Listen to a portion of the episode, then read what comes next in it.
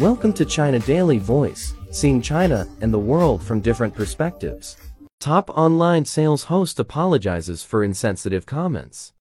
China's top online sales host Li Jiaqi apologized on Monday after he blamed viewers who found the price of an eyebrow pen expensive, that they were not working hard enough to make more money during a live streaming session.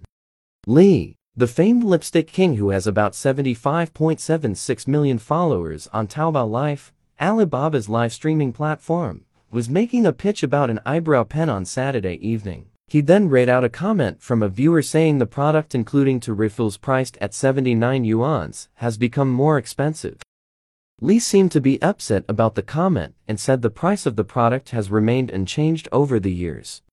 The product is expensive. Sometimes people need to find the reasons why they haven't received a pay rise after working so many years. Have they worked hard enough? He said. Many people then said Li's comments were inappropriate and had made them angry. The topic of his comment became one of the most discussed topics on social media on Sunday.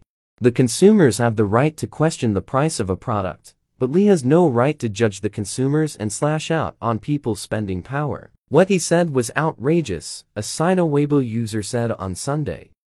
Others also said that as someone who had made a fortune by being a celebrated online sales host, Li may find 79 yuans is next to nothing but for many working class people who have been working very hard for a better life, every penny counts, and Li's snobbish attitude has shocked them.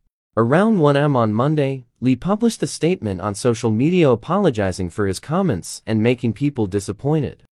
I am sorry for letting people down. I've made some inappropriate comments that have made people unconformable, Li said in the statement. He added that he started his career as a cosmetic sales assistant, so he understands people's struggles. He also vowed to learn to better control his emotions in the future. That's all for today. For more news and analysis, buy the paper. Until next time.